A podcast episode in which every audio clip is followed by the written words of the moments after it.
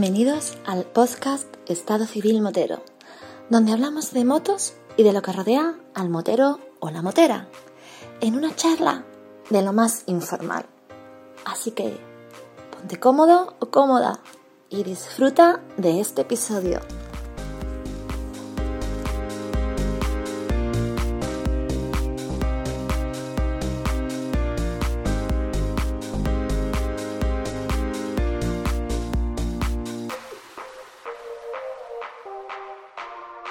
¿Qué pasa, chaval? Hombre, mi querido Vampi, qué gana tenía de contarte las cosas que estoy haciendo por ahí, tío. ¿Y tú en casa? Calla, calla, que todavía estoy mosqueado porque el otro día me llamaste por teléfono y digo, me llamarme por teléfono, me está haciendo una videollamada, digo, este está con Frampardo, cualquier historia es esta. Y me veo a José Lu, digo, hombre, José Lu, digo, este que está castigado, ¿no? Está castigado, ¿no? Y, con cara de resentimiento diciéndole que sí, sí, estoy castigado. Y al lado tenía a Andrés Partiriela que hacen de Vela con estos dos en, la Cantabria. Ah, no, no, no, no, que esto está en Cáceres y automáticamente veo a Mare Pichu. Me cago en tu mula, todo gorfo. Mira, me puse a maldecir. Vamos, es que, es, que, te, es que te encanta hacerme una videollamada con alguien que yo conozco. Disfruto, disfruto, pero tú te acuerdas aquella canción de Malú, me, me has enseñado tú, ¿eh? Me has enseñado tú.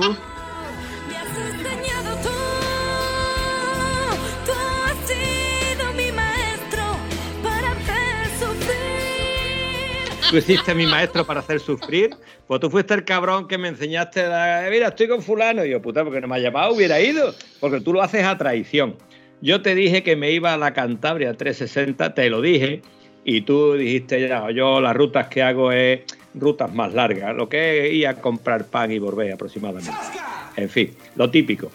Entonces yo cogí, ya que no quería venir conmigo, pues me tuve que ir con otro amigo que tiene el mismo desorden mental que yo,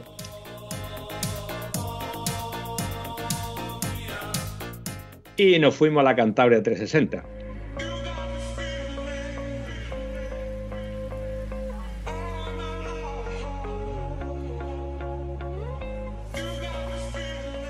Curiosamente, la primera ruta que hicimos con Frank amenazaba una ciclogénesis explosiva e iba a caerse el cielo. Y nos llovió escasamente 30 kilómetros y moderadamente. Y en esta ocasión iba a hacer un calor mm, brutal y de aquí a allí la temperatura más alta que tuvimos escasamente llegó a los 30 grados. La Cantabria estuvo maravillosa, no nos paramos a ver a Maripucho en la subida porque salimos a las 5 de la mañana, llegamos allí a las 7 de la tarde con 100 kilómetros de autopista, aproximadamente el tiempo que tarda en amanecer lo que hicimos de autopista. Perdóname un momentito que, que, te interrumpa. Es que cuando mm, has dicho las 5 de la madrugada, en mi cabeza ha explotado. ¿Tú a las 5 de la mañana despierto? Oh, coño, hombre, con propiedad. Sí, sí, sí. ¿Y, llegaste ¿Y llegaste puntual al sitio donde habéis quedado para salir de ruta? Exactamente 60 segundos antes que José Lu. No me creo nada. Hombre, por favor. Pues pregunta y te enterarás. Pregunta y te enterarás. En mi defensa tengo que decir que me levanté, me vestí y me fui. Es decir, no tomamos café ni tomamos nada hasta Dios te salve. Por cierto, nos pasó una cosa porque, claro, vamos un poquillo, vamos a desayunar, bueno, pero vamos a esperar a ver si amanece. Aparcamos las motos ya queriendo despuntar el, día. Desayunamos, el desayuno, a pesar de que estaba aquello, la chiquilla tardó más tiempo de la cuenta en servirnos. Terminamos, salimos para afuera y ya digo, pues ya tenemos ya ha salido el sol, ya podemos coger carreteras secundarias y disfrutar de ellas. Un mojón. Disfrutamos de un sol a la misma altura de la carretera que agachabas la cabeza y para quitarte el sol con la visera de la moto tenías que mirar para el suelo, con lo cual no veía por dónde ibas.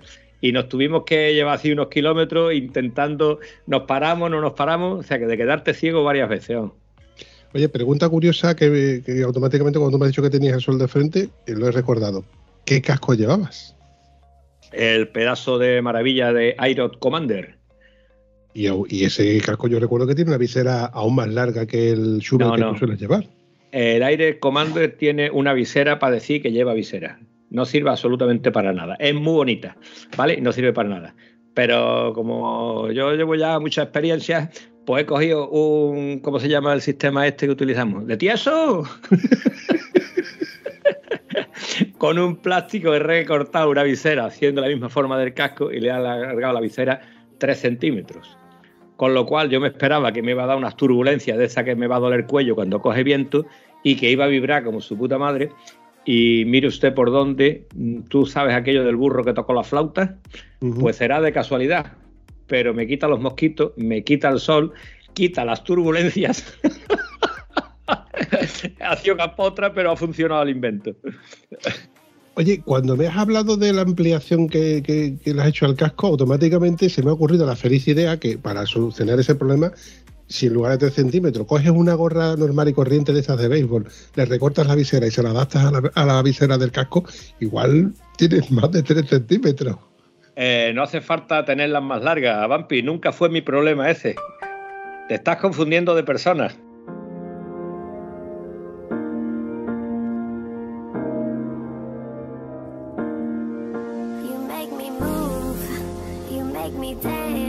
Pues nos fuimos a la maravillosa Cantabria 360, llegamos allí a las 7 de la tarde, ¿vale?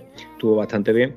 Y nos hemos encontrado una ruta muy, muy divertida en Cantabria. Claro, en Cantabria hacía entre 14 y 22 grados. Una maravilla país en moto. El detalle de la Cantabria, que para mí ha sido el broche de oro, que me dice Frank, que yo, van a venir unos chicos que vienen de Cabo Norte.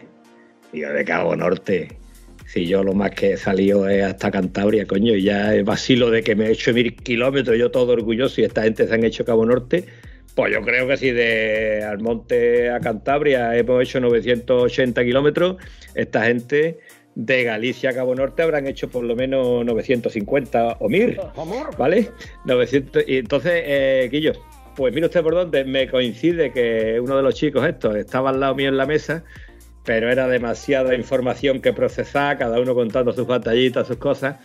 Y digo yo, yo voy a hablar con el tío este, así que esta conversación que se me ha quedado en el tintero, que no podía hablar con él, la tenemos que repetir. ¿Y sabe qué le pasó al tío? Que mordió el anzuelo y me lo he traído. Me lo he traído con el anzuelo, lo he pescado. Buenas noches, don Javier. Muy buenas, caballeros. ¿Qué tal? Encantado de estar aquí hablando con vosotros. Mm, veremos si cuando termine este episodio sigues igual de encantado, porque yo deduzco de que has sido engañado, te han traído engañado. Bueno, un poquito, un poquito sí. ¿eh? Eh, eh, yo veía esto, no había ido ningún podcast vuestro y, yo dije, ah, tío con esta planta, con esta seriedad que se le ve aquí en esta, en esta cena, esto tiene que ser, bueno, esto tiene que ser maravilloso y una cosa de lo más seria. Incluso yo me vi un poco abrumado en un principio por, por por la invitación. Pero creo que voy cogiendo carrerilla, ya voy viéndoos un poco. Y, bueno, a ver cómo acabamos, cómo acabamos esto. ¿Cómo acabamos esto? Hombre, yo en principio te pido disculpas por, por pensar de que este, este impresentable puede representar el podcast de Estado Civil Motero fuera de los lares de, bueno, de, Huelva, ¿no? Que es donde, donde, estamos físicamente. Oye, y hablando de esto, ¿tú dónde te encuentras físicamente? En Pontevedra. Yo, yo, vivo en, eh, en Pontevedra Capital. Y disimula muy bien el acento, ¿eh? Yo creía que era de la Palma del Condado, vamos. Sí, Tú? Por los cojones.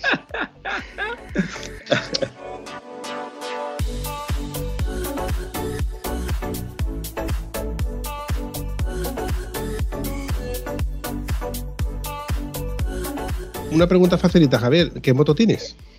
Pues eh, yo tengo una Yamaha, una XV 1900, una moto, eh, se llama, bueno, el apellido es Midnight Star, y entonces, bueno, ya por, por, el apellido que tiene, ya os dais cuenta de que no es una moto de las más habituales para hacer este tipo de, este tipo de rutas. Es una custom de gran cilindrada. ¿Este tipo de moto es en las que tú arrancas y se van cayendo los calzoncillos poco a poco abajo? ¿Vibra un pelín? La mía no, la mía es una Yamaha y no, pero te puedo adelantar que la de mi compañero, que es una Harley y una eh, Street Glide, eh, efectivamente, aparte tal y como cuentas, entrando en Cabo Norte se le cayó la palanca de cambios. Hostias. Precisamente una palanca muy importante. Sí, eh, y necesaria, tanto para ir como para volver.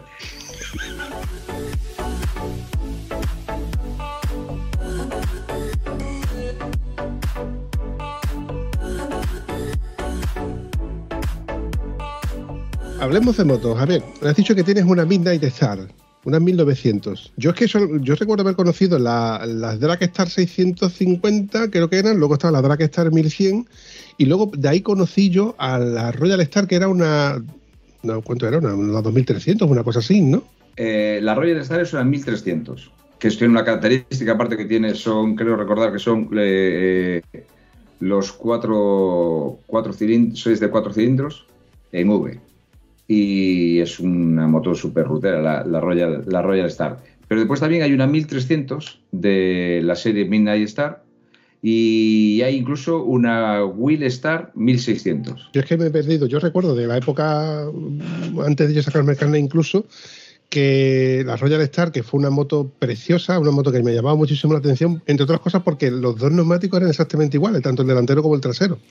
Ya luego salieron las Drag Star, que porque precisamente dos amigos míos tenían uno la 650, ya, ya dudo si era la 650 o la 600, ya estoy un poco en duda. Y luego la otra era una 1100. Y la 1100 era mucho más, bueno, va a tener bastante más envergadura. De hecho, mi profesor de autoescuela tenía la 1100. Pues sí, sí, no, es una, es una 650 y, la, 1000, y la 1100. Y después ya empezaron este tipo de, bueno, la, sobre todo la más grande cilindradas, está la, la XV, la, la 1900, que yo te digo, en Midnight Star eh, hay, hay una 900, una, creo recordar, una 1003 también, sí, una 1003 y la 1900. ¿Motores en V o, motor, o sea, motores en V bicilíndricos o cuatro cilindros? Son bicilíndricos. La única de cuatro cilindros en V también es la, la XVZ, que se llama la 1300, que es la Royal Star. Vale, vale. ¿Y cómo, por qué elegiste esa moto? Pues te digo la verdad, yo anduve en moto eh, toda la vida, pero eh, de ir y venir. En el año 2008 o 2009 me compré una Suzuki 600, una Bandit. Se la compré un vecino y la desmonté entera. La desmonté entera porque era muy fea, era roja y era muy fea. Y se me dio por, como mi mujer de aquella no venía conmigo absolutamente a ningún lado en moto, se me dio por preparar una, una Street Fighter, que era lo que se llevaba en aquel, en aquel momento. La desmonté entera y empecé, siempre me gustó, como decimos aquí en Galicia, fozar en las motos y hacer alguna historia. Entonces la desmonté entera y la preparé y preparé una Street Fighter. Como te digo, mi mujer de aquella no iba a ningún lado. Yo le decía de ir a, San Sensio a tomar un, un, café y ver el mar, que queda a 22 kilómetros de casa.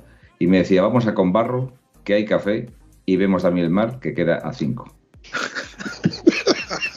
Y en ese momento, en una atacada una de locura que se me dio, pues eh, vi unos vídeos en internet o unos blogs, no me acuerdo, de unos o un tío que había hecho la ruta de los Pirineos franceses, de los puertos del Tour.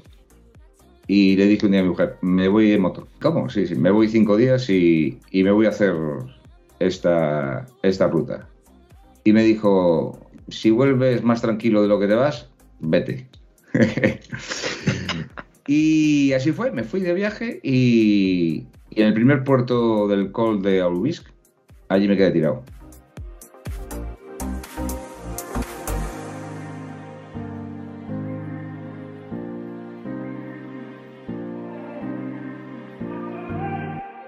Se reventó la moto. Sí, sí, se jodió, bueno, se jodió la centralita que como decía el mecánico se podía haber fastidiado yendo a tomar un café a San Senso. Y, y, ahí me tuve que dar la vuelta. Pero me quedé con la copla del viaje ese en solitario. Y empecé a buscar para comprar otro, para cambiar de moto. Y de casualidad, porque esto la verdad que eh, eh, es, a mí me gusta contarlo porque eh, no tengo una trayectoria muy larga en viajar y, y todo fue, mira, dice una canción de Macaco que la vida es aquello que pasa mientras estás haciendo planes. Y tenía intención de comprar una moto, entonces dije, me voy a comprar una custom porque la quiero preparar súper radical. Asientos de muelles también, así muy radical como la Street Fighter, pero en, custom. La rueda trasera al aire, bueno. Bueno, no me quiero enrollar mucho porque eh, a mí quiero hablar de lo, del otro tema, que es, lo, que es lo principal. Tenía una moto para comprarme, la cambiaban a pelo, una moto siniestrada en Córdoba, precisamente tenía la moto para. Yo todos los días visitaba Wallapop y todas las eh, eh, webs de motos de segunda mano para comprar una. Me interesaba que estuviera mal, porque la quería desmontar y preparar toda entera. Tenía ya una moto que me la cambiaba a pelo por la mía en Córdoba. Y el día que voy a salir para Córdoba me llama el chico y me dice que no, que no baje, que, que no está convencido, que no sé qué, no sé cuánto. Y, joder, ya tengo preparado el remolque y todo. No, no, no, no, no. Bueno, todo esto, anecdóticamente, justo se lo había dicho el día anterior a mi mujer. Digo, he cambiado, he comprado una moto. ¿Cómo? Sí. Ah, pero no vas a gastar, no sé qué, no, no, pero no te preocupes, me la cambia a pelo por la mía. Ah, bueno, pues la voy a preparar. Bueno, por lo menos gastas poco a poco. Sí, ¿y dónde es? Y digo, en Córdoba. ¿Cómo? Eh, ¿Dónde estoy? ¿Pero dónde está la moto? Córdoba. ¿Cómo? eh, Córdoba. Estás loco, ya te vas a gastar 500 pavos en ir. Bueno, el caso, circunstancias de la vida, me dice que no. El tío, y esa misma noche que me dice que no, que yo iba a salir al día siguiente, me dice que no Vuelvo a consultar Wallapop y acababan de publicar la moto que yo tengo con un golpe frontal, que no era un golpe frontal, lo habían arrastrado, le habían cortado la, horquilla de, cuajo, había, había asomado el tío eh, un garaje, como es la moto, la mía es muy larga, y vino un coche y le, cortó la, horquilla delantera. Y la acababan de poner, yo dije, esto es muy grande, esto yo no, no es lo que yo quiero. Pero bueno, estaba bien, fui a verla al día siguiente y pim pam pum, la compré. Y resulta que ese momento puedo decir que mi vida cambió. Mi vida y mi vida personal, incluso familiar, cambió totalmente.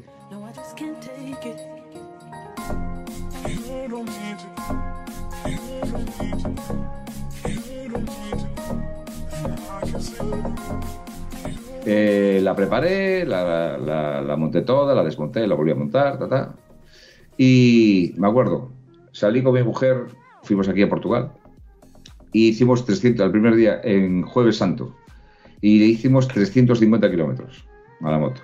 Yo dije, mi mujer está, no se vuelve a subir más en la moto. Y al llegar me dice, bueno, ya tengo ya los hijos mayores, dice, porque los niños no se van a quedar solos el domingo. Pero si no, nos íbamos otra vez. Digo yo, ¿qué pasa aquí? y me dice al día siguiente, me dice, y mira, ¿y qué te parece si nos hacemos a la ruta aquella que fuiste tú el año pasado que te quedas estirado.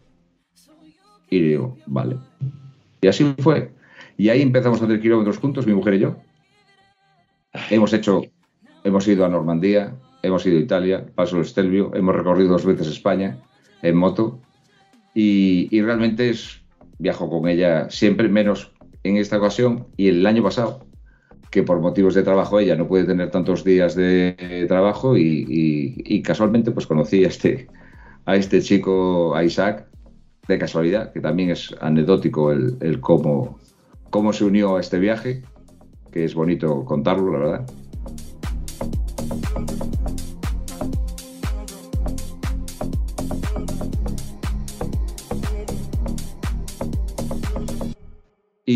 Y, así surgió, a raíz de este, otro y otro. Primero te tengo que decir que si ya te tenía un poquito de, como aquí se dice, dos deditos de voluntad o envidia cochina, ¿vale? Por haberte ido a Cabo Norte, ahora ya me has puesto frenético, ¿vale? Me has puesto frenético. No soy yo capaz de hacer una ruta larga con mi mujer y va tú, cabrón, ¿vale? Y te has recorrido todo lo que nadie sabe para allá, para acá, para arriba y para abajo. Ole tus huevos ahí, bache. Pues nada, me acaba de encantar lo que has contado, tío. ¿Qué que te diga? La verdad que tengo una suerte impresionante. Y te puedo decir eh, que eh, personalmente y a nivel familiar, bueno, ya tengo los hijos, tienen 25 y 21 años, es una pasada. Es una pasada. Eh, ibas a decir que conociste a Isaac de casualidad. no son muchos kilómetros para hacerlo con alguien que no, mi tío decía que tú conoces a alguien cuando te comes un par de sacos de sal con él, ¿vale? Yo he tenido experiencia con amigos que han resultado a fiestas cuando la cosa se pone un poquito dura. Cuéntame algo de eso. Pues mira, te cuento. En la pandemia tenía preparado hacer el Gran Tour Suizo. ¿Qué pasa? Bueno, fue la pandemia, y, no, no se pudo hacer. Bueno, entonces, ¿qué haces? ¿Qué hicimos todos en pandemia metidos en casa? Pues yo, bueno, yo como la mayoría de tal, pues ver rutas, ver cosas, ver eh, internet, no sé qué. Y saltó una página web que se llama Ruta 181, el desafío de los faros. Empecé a verla, una página que recomiendo para ver porque está estructurada súper profesional, súper profesional, muy bien, muy bien, muy bien. Y yo que soy un soy un poco aventurero en ese y tengo la gran suerte también que no tengo problemas con, con mi mujer para, que, para hacer, y en casa, ¿no? ya tenemos hijos mayores, para hacer ese tipo de viajes, dije que iba a hacer esa ruta. 24 días es recorrer absolutamente todos los faros de toda la península ibérica, Portugal, Andalucía, eh, Levante, Cataluña, cruzar los Pirineos, volver por el Cantábrico. En esto yo, eh, yo soy administrador de un grupo aquí de, por eso os digo que es que la vida con la moto hasta Custom me cambió un montón.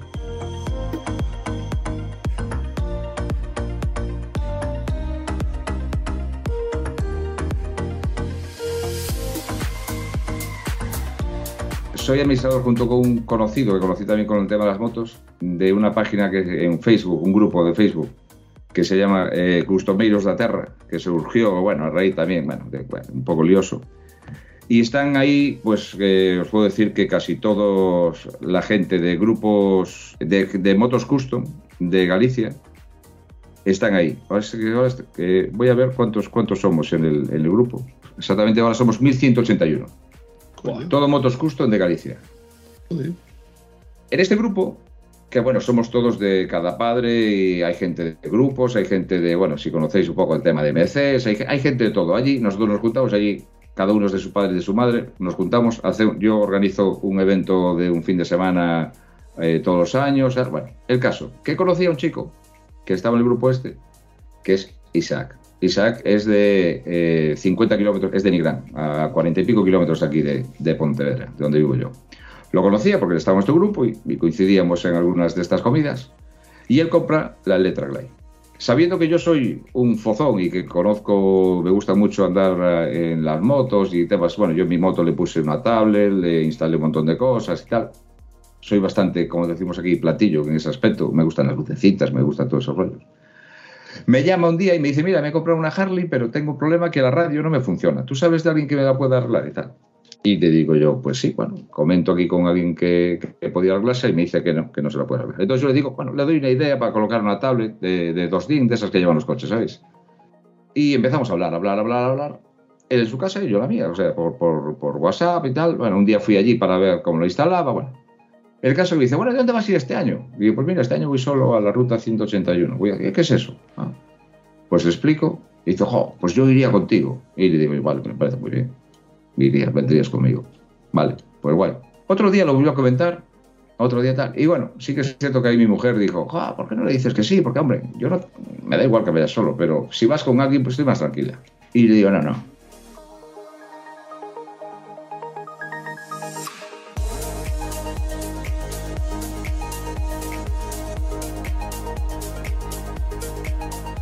Finalmente, bueno, mi mujer me dice que, prefería que viajara con, él y yo un poquito regañadientes, eh, finalmente le digo que sí. Pero le digo que tenemos que reunirnos y tenemos que hablar. Yo soy muy meticuloso con los viajes, muy, muy, muy, muy, muy meticuloso con los viajes y, quedo con él. Le llevo ya un libro que tenía preparado de, las etapas, de los, con los tras, con los eh, faros que ver, cómo hacerlo, todo, todo, todo súper eh, detallado. Y le digo, mira, esto es lo que hay. El que va a viajar eres tú conmigo este es el viaje. Sí, sí, yo no tengo problema, yo me adapto a todo, yo me adapto a todo. Y me dice, me dice, pero yo no tengo problema, yo me adapto a todo, es para mí es una aventura, es una... Pero mira, digo yo que desde Irún aquí, 25 días, no es mucho tiempo. Y le digo yo, ¿cómo que 25 días desde Irún aquí? Es cierto que en la página web es una ruta circular que la empiezan en Irún y la acaban en, eh, en Cataluña. Pero nosotros empezamos en Pontevedra, damos toda la vuelta, bajamos por Portugal, damos toda la vuelta a la península ibérica, cruzamos los Pirineos, pasamos Irún y llegamos a Pontevedra. Él en ese momento suspiró, se echó hacia atrás y yo pensé, voy a quedar fantástico porque me va a decir que no viene. en ese momento, perdona que te interrumpa, pero en ese momento Antonio hubiera dicho, no hay huevo.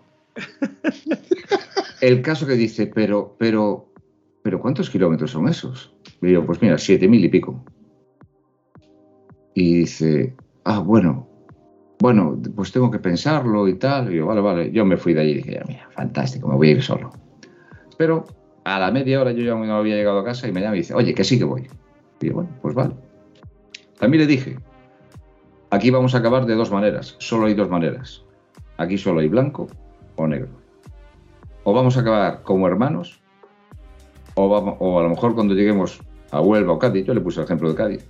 Ahí te digo, mira, chaval, si quieres seguir la ruta, yo, yo me quedo un día, adelántate un día, o me adelanto yo, pero mira, hasta aquí hemos llegado. Pero también te soy sincero, sobre todo por mí, ¿eh? Sobre todo por mí. Yo reconozco que soy un tío un poquito complicado, ¿eh? sobre todo en los viajes, soy un poquito complicado. Por desgracia para nuestras queridas y amantísimas mujeres, eh, acabamos como el segundo. Acabamos como el segundo. Ah, perdón, aparte, había otra cosa muy importante que, que bueno, eh, es importante. Yo había conseguido que, eh, porque yo tengo un canal de YouTube muy eh, pequeñito, ¿eh? mil y pico, no, de aquel no, miento, de aquella tenía 600 y pico suscriptores solo. Pero ya en el viaje que había hecho con mi moto, a mí eso es bonito contarlo, porque en la moto con la Bandit, con los colegas, ah, pues vete contándonos y tal. Y como iba solo, me llevé una tablet y hacía un blog con las fotografías. Lo hacía todas las noches. Lo hacía todas las noches. Todas las noches contaba un poco cómo había ido y subía fotografías a un blog. Y la verdad que era entre amigos tenía eso, ah, Quiroga, ¿qué? ¿Cómo va a estar? Y a raíz que empecé a viajar, a raíz que empecé a viajar, también empecé a hacer un blog, pero después ya empecé a hacer los típicos vídeos de fotos, pero bueno, todo esto lo va modificando hasta que fui con mi mujer a Normandía. Y ahí ya le dije que íbamos a hacer un videoblog. Y de hecho es muy curioso porque si veis el primer capítulo de eso, a mi mujer en una estación, en un área de servicio en Francia, es cuando se lo digo, que antes no se lo había dicho.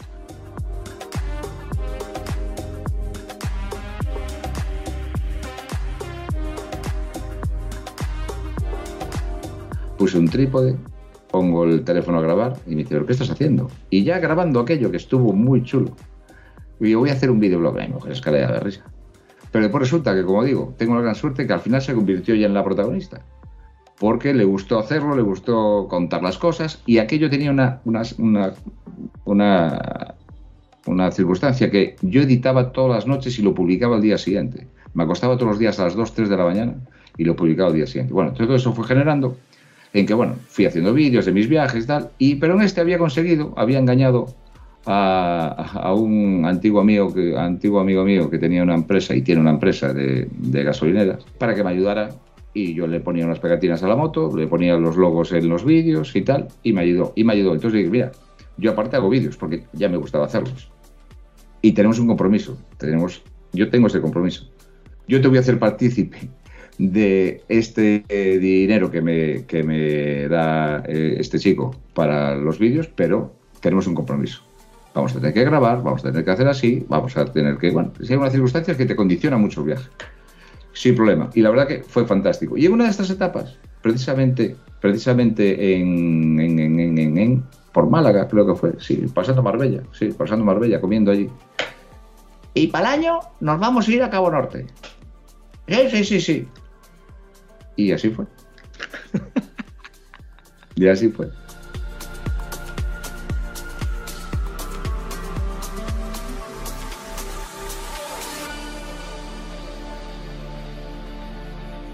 Esa eterna locura que existe entre los moteros que no vemos un límite, no vemos un final. Esto lo he, hablado, lo he, hablado, yo más de una vez con más de un viajero, ¿no? Que llega un momento en el que dices tú, hostia, pues un poquito más. Y para la siguiente, un poquito más. Y, y, es que te engancha. Es que llega un momento. Pero, ¿quién te dice.? Pero fíjate cómo son las cosas, Javier. ¿Quién te iba a decir a ti hace 10 años Cabo Norte? ¿Quién me iba a decir a mí hace 10 años yo no digo Cabo Norte, pero los Pirineos, dos veces. Mm. Eh, ¿Quién me iba a decir a mí hace seis o siete años eso? Normandía, eh, el ir a Italia, pero tenía que subir al Estelvio. En la, eh, no, no, no, no lo hubiera concebido y hubiera dicho que ese, ese, ese no soy yo, seguro, seguro. Aparte de que tienes toda mi admiración por todas las cosas que hace, yo no sé si yo te voy a alcanzar alguna vez, pero que coste que me gustaría seguirte. ¿Vale? Eh, te digo, hay connotaciones de la ruta esta, por ejemplo. Eh, yo he dicho antes así, entre bromas y un poquito cachondeo, que Cabo Norte está por lo menos a 900 o 1000 kilómetros de aquí. ¿A cuántos kilómetros está desde Pontevedra? Exactamente, de puerta a bola 6.200. Allí, arriba. Y volver, ¿no? Y pues hay que volver. Hay que volver. Y la, Y la pregunta, ¿te aguantan los mismos neumáticos? Sí, bueno, tuvimos que estructurar un poquito el, viaje eh, a nivel de eh, cómo circular, cómo atravesar Europa. Eh, yo tuve que hacer un poquito un estudio ahí en varios foros de mi moto para que cambié de neumático a uno que me durara un poquito, que me aguantara un poquito más, porque los que usaba normalmente estaban los 10.000 kilómetros. Este me llegó a cambiar, o sea, bien, pero va a cambiar. Cambié de Bristol a Michelin. Pero hay una cosa, hay una cosa importante que, a, colación de lo que te decías, que siempre que decías vosotros de que siempre quieres un poquito más, siempre quieres un poquito más. Hay una cosa importante que nos dimos cuenta en este viaje y que, permitidme que lo diga, que lo quiero transmitir también en estos vídeos que voy a hacer de, estos, de, esto, de este viaje. El hacer este tipo de viajes eh, no es una coña marinera. Es decir, eh, en este viaje no fue todo jiji, jaja, como fue la ruta 161 que bueno, fueron 7.500 kilómetros, pero no nos llovió. Bueno, un día una tormentilla, no nos llovió. En España se come de puta madre. Eh, dormimos siempre fantástico. Y, hubo momentos en este viaje que, como digo yo, de, era como, ¿sabéis los de supervivientes que todos se llevan bien hasta que falta de comer? claro, Pues aquí, en este viaje, nos dimos cuenta que el viajar, hacer este tipo de viajes, es duro porque 6.200 kilómetros de Pontevedra a la bola de Cabo Norte, pero estábamos allí en ocho días. Y hacer un día 700 kilómetros, o como dices tú, 900 kilómetros por subir de Huelva a Comillas, un día se hace. Pero como yo decía aquí a mis amigos, es que estuvimos ocho días yendo y viniendo a Madrid. Un día voy a Madrid, al día siguiente vuelvo. Un día voy a Madrid, al día siguiente vuelvo. Un día... Y con la salvedad de que atravesando unas carreteras que no tienen absolutamente nada. O sea, eh, Francia es una locura para pasar las autovías interminables. Alemania, tres, cuatro carriles que, con respecto a lo que decías tú por el tema de la, rueda y tal, pues eh, habíamos ya decidido eh, no pasar de 110, tanto por consumo como por, para que aguantaran las ruedas. La ida, nosotros creíamos que se iba a hacer más dura la vuelta, pero la ida se hizo súper dura, súper dura. De coco sobre todo, ¿eh?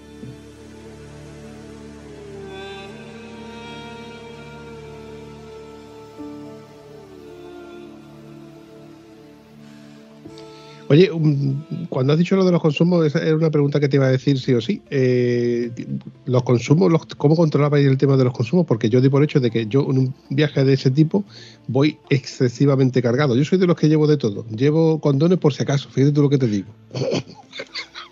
digo, por si acaso, por si hay que calentar agua, cualquier cosa de esa, porque evidentemente no voy a usar para otra cosa. Pues mira, yo en el tiempo que llevo viajando, cada vez llevo menos cosas. De ropa, pero ya tengo ocupada una maleta con cámaras, con trípodes, con no sé qué, con medios técnicos, como llamo yo. Pero cada vez llevo, llevo menos llevamos más cosas técnicas y menos ropa. Porque, bueno, lavanderías y tal, y bueno, no, en temas de ropa no, no me. ni de cosas que yo creo que ya te vas ajustando, ¿no? Un poquito con la experiencia te vas ajustando, que yo no es que tenga una experiencia de la leche, pero bueno, hay veces que dices tú, pero sí, que he llevado esto y ha ido y ha vuelto en los dos viajes que he ido, pues no lo llevo. Bueno, también es cierto que basta que no lo lleves para que lo necesites. Eso es así, compadre. Eso sigue siendo así. Pero bueno, eh, hoy, mira, circunstancias. Hoy, hoy las cosas son muy fáciles. Eh, anecdóticamente, eh, se me estropeó un cable de una de las cámaras del casco que, que llevo. Y se me estropeó también el saco de dormir, lo pinché. Perdón, el saco no, el, colchón. Bueno, pues estamos en Alemania, me di de alta en Amazon Alemania y en Hamburgo los cogí en un, en un de esos de recepción de, ¿sabéis? Esas taquillas que hay de donde recogen los paquetes de Amazon. Lo veo, ¿por dónde voy? Pues mira, esta me queda aquí al lado. Y entonces, hoy todos, hoy todo, yo creo que es bastante, bastante sencillo en ese, en ese aspecto. Los consumos que me decías tú, ¿Cómo calculas? Eh, económicamente fue una locura, ¿no? Lo que se gastó en este viaje, 3.000 entre las dos motos, porque vamos a escote. La que marcaba los repostajes era mi moto, que, yo tengo un depósito muy grande a la vista, pero muy pequeño en, volumen, porque lleva el filtro del aire dentro del depósito. Y yo estaba haciendo, yo hago normalmente unos 210, 220 kilómetros. Es perfecto para el viaje, sobre todo para obligarte a parar, pero sí que es un poco justo con respecto a que hay veces que, hay veces que dices tú, vamos a ver, eh, ya con 190 kilómetros hay que ya buscar, 180 hay que buscar dónde, dónde repostar. Y os cuento, gracias a ir a 110 por autovía constante, que la moto de Isaac tiene control de velocidad, entonces la autovía se ponía adelante, pues llegué a hacer 270 kilómetros. También todo autovía, ¿eh? Todo autovía. Todos sabemos cómo andamos por, por, ciudad o cómo andamos cuando subimos una carretera tal, que mi moto, aunque sea una custom, es una moto muy ágil y, bueno, te gusta sentir ese acelerón y tal, tal. Entonces, bueno, siempre se anda, se nota, se nota mucho. Y eso nos dio que, pues eso, de hacer 210 a hacer 250, que lo veníamos haciendo, pues cada cuatro repostajes casi teníamos un depósito. A mayores. ¿Vale? Entonces, bueno, eh, eh, éramos como, como nos lo planteamos. A partir de 170 kilómetros ya había que la primera gasolinera eh, se intentaba parar, o a lo mejor la segunda, depende cómo fuera, ese, como yo viera el depósito. Pero bueno, eso es como, como lo íbamos gestionando. Oye, pues no le veo mal 250 kilómetros a una custom, a tu custom precisamente, porque tiene que rondar los 250, 300 kilos perfectamente, sin, sin equipaje y sin... No, mi, Moto, no, mi moto está en 350 kilos vacía y eh, tal y como la llevo yo, que le tengo puesto un Baldwin, le tengo puesto un cofre, eh, el Baldwin lo tengo con lo que le hice yo de fibra de vídeo con altavoz estable y tal. Mi moto en orden en orden de marcha de estar casi unos 500 kilos. ¿eh? Pues no lo veo. con líquidos, con líquidos está 400 y pico kilos. No le veo un excesivo, un excesivo consumo para, lo que me estás contando. Claro, eh, nosotros, yo y Antonio, Antonio y yo en este caso, porque luego se enfada conmigo cuando digo Antonio y yo. ¿No? ¿Verdad, Antonio? Claro, me suena. Ah, ah, ¿El borrico tú? Pero, lo curioso es que solamente me pasa contigo, Antonio. mentira, mentira, te pasa leyendo el Padre Nuestro, leyéndolo, no recitándolo. Bueno, continuemos. Bueno, eh, lo que, a lo que venía a referirme es que estas cosas con, Antonio no me pasa porque cuando salimos con Antonio y yo, eh, nuestros itinerarios suelen ser de paradas de 350, 330 kilómetros aproximadamente. Depende de la ruta si tiene más curva o, tiene, más, o tiene menos curva. Eh, claro, esto a Antonio le parece poco, como, como le parece poco, él siempre suele llevar en rutas muy largas dos garrafitas de 3 litros y medio eh, adosadas atrás, que son 7 litros más de depósito, que quieras o no, es medio depósito más que lleva, puede llevar la moto. Yo le, me quejo cuando le digo, oye Antonio, ¿de verdad necesitas hacer 200 kilómetros más de autonomía? Si luego resulta de que el tener una autonomía de 300 kilómetros te obliga a pararte, con lo cual te beneficia y así estirar las piernas, hacer una fotito, jiji, jaja, haces pipí, popó, lo que tengas que hacer, una llamadita por teléfono o lo que sea necesario. ¿Qué pasa? Que yo estoy en sintonía contigo, Javier, y yo, de hecho, ya tú y yo vamos a, tenemos la, ya esa sintonía en la cual Antonio no se va a venir con nosotros de, de ruta nunca. Eso es así porque él es un cansino, él no va a parar. Él va a decir, ya estáis parando otra vez, cojones, pero que vaya mierda de motero, moterillo endeble, eh, que es mentira. Vale, lo de motorillo endeble sí es cierto en tu caso, no en el caso de don Javier, ¿vale? A don Javier le hablas de usted a partir de ahora. La razón de llevar los depósitos no es porque yo sea más dacariano que nadie, es porque muchas veces vas a repostar y en el repostaje que te encuentras a 290 kilómetros que se te acaba de encender la reserva, está la gasolinera cerrada. Y ahora te tienes que hacer 90 kilómetros más. Y ya para los 90 kilómetros más va a punta de gas diciendo, Dios mío, que la siguiente esté abierta, no vayamos a Lía Parda. ¿Vale? Esa es la razón de yo llevar esos depositacos. Eh, perdóname que discrepe contigo. Tú llevas esos depósitos porque quedan de puta madre en la maleta. ¡Hostia, qué bueno! Eso va, eso, no, no, no. Eso que me he quedado tirado, me hice 80 kilómetros con la moto diciéndome que le quedaban 10 kilómetros de combustible. Con la moto a punta de gas, 60, 80 kilómetros. La historia interminable, tío, te lo digo de verdad. Tres gasolineras cerradas. Que a mí me gusta, ¿eh? A mí me gusta, ¿eh?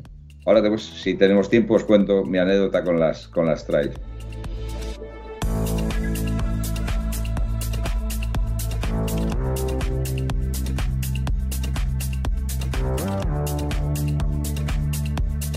Este año, cuando dices tú de tus, de tus eh, botellitas, hemos eh, he, perdón, he incorporado un nuevo elemento a, mis eh, entre mis herramientas y, efectos de viaje. Mi moto, como te digo, hace 200 y pico kilómetros, allí a la velocidad que íbamos 250.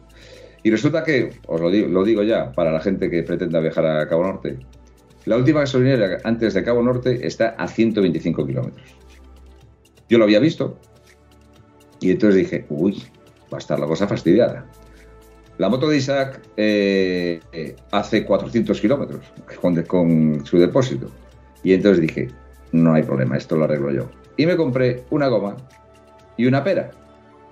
Y la llevaba, eh, bueno, de una manera, pues para que no me molestara tal, por debajo del cofre, ahí tal, con unas vidas.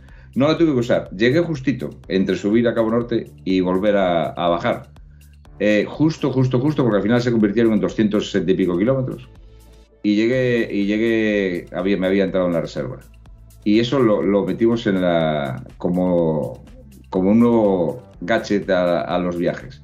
Que de hecho cuando vaya de viaje, eh, sobre todo cuando vaya con Isaac, la voy a seguir llevando porque de la manera que la tengo dispuesto no me ocupa nada y es un tema que, que lo voy a usar acabas de infringir una norma que no suelo decir yo con Antonio. A ver, Antonio y yo ten, ten, tenemos un, una adicción, es a los cacharritos de AliExpress. En el caso de Antonio se multiplica por 10. Entonces, al tú comentar de que puede llevar un cacharrito más que le puede servir a alguien, Antonio lo va a incorporar al gran extenso surtido de cosas y herramientas, efectos personales, etcétera, etcétera, etcétera. Antonio lo único que le falta es una máquina de escribir. Eh, perdón, me falta la pera, la manguera la llevo desde que la Yolanda se quedó tirada, ¿vale? Yolanda le echó al depósito nada más que 20 litros de diésel y se paró cuando la moto hizo... Coño, se ha parado. A lo mejor que le he echado diésel en vez de gasolina tuvimos que sacarle el diésel, le echamos gasolina, intentamos arrancarla, no se pudo arrancar. Una película. A partir de entonces, con los 20 metros de manguera que compramos en el chino más próximo, pues repartimos trozos de 2 metros de manguera para cada uno de los que íbamos en este viaje. Pero lo que tú dices de la pera es un invento porque mm, chupar gasolina no es divertido. Eh, yo ese problema creo, creo eh, que con nuestras motos nunca lo tendríamos porque como son tractores, pues yo creo que hasta a lo mejor iban con diésel. No quiero probar, pero, pero son tractores, son tractores.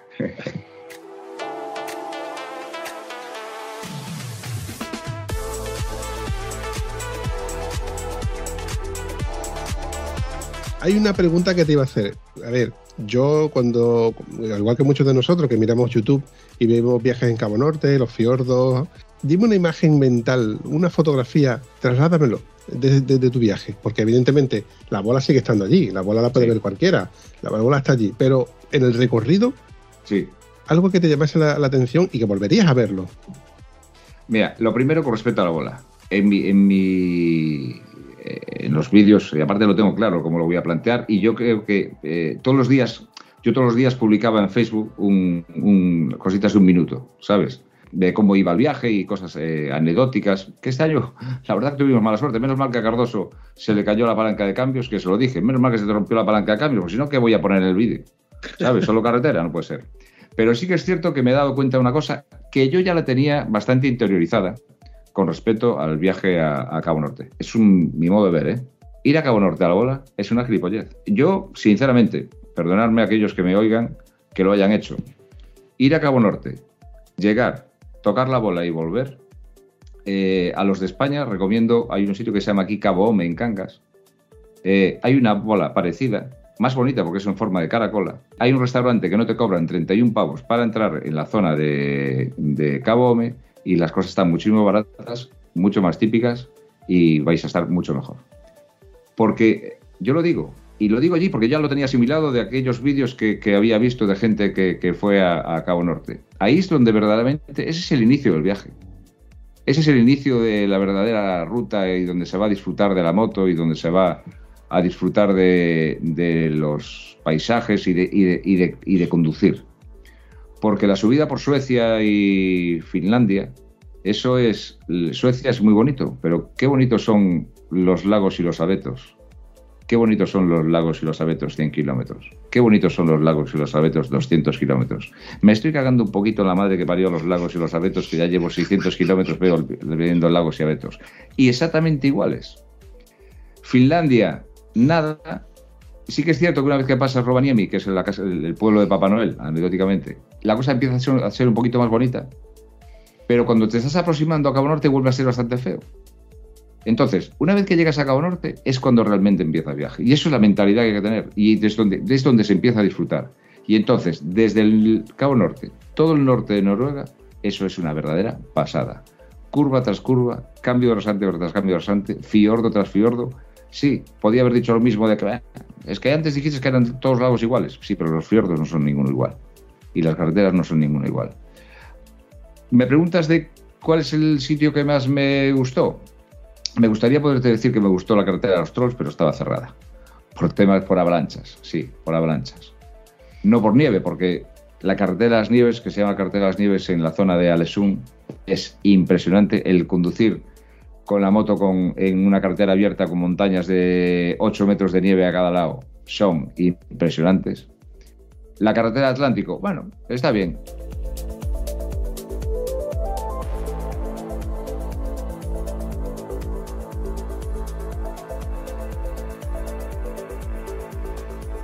Tuvimos la gran suerte hoy a toro pasado de la carretera Atlántico de, de- de poderla, eh, de poderla atravesar como esos vídeos que se ven de la carretera Atlántico, de lluvia, viento y tal, que es por lo que está considerada la carretera, una carretera peligrosa, que yo no la considero una carretera peligrosa, pero sí que dicen que es por el tema del climático, ¿no? Eh, de la lluvia, de viento y tal. Y bueno, pues el día que más nos llovió, que más viento hizo y que más jodido estuvo, pues ese día.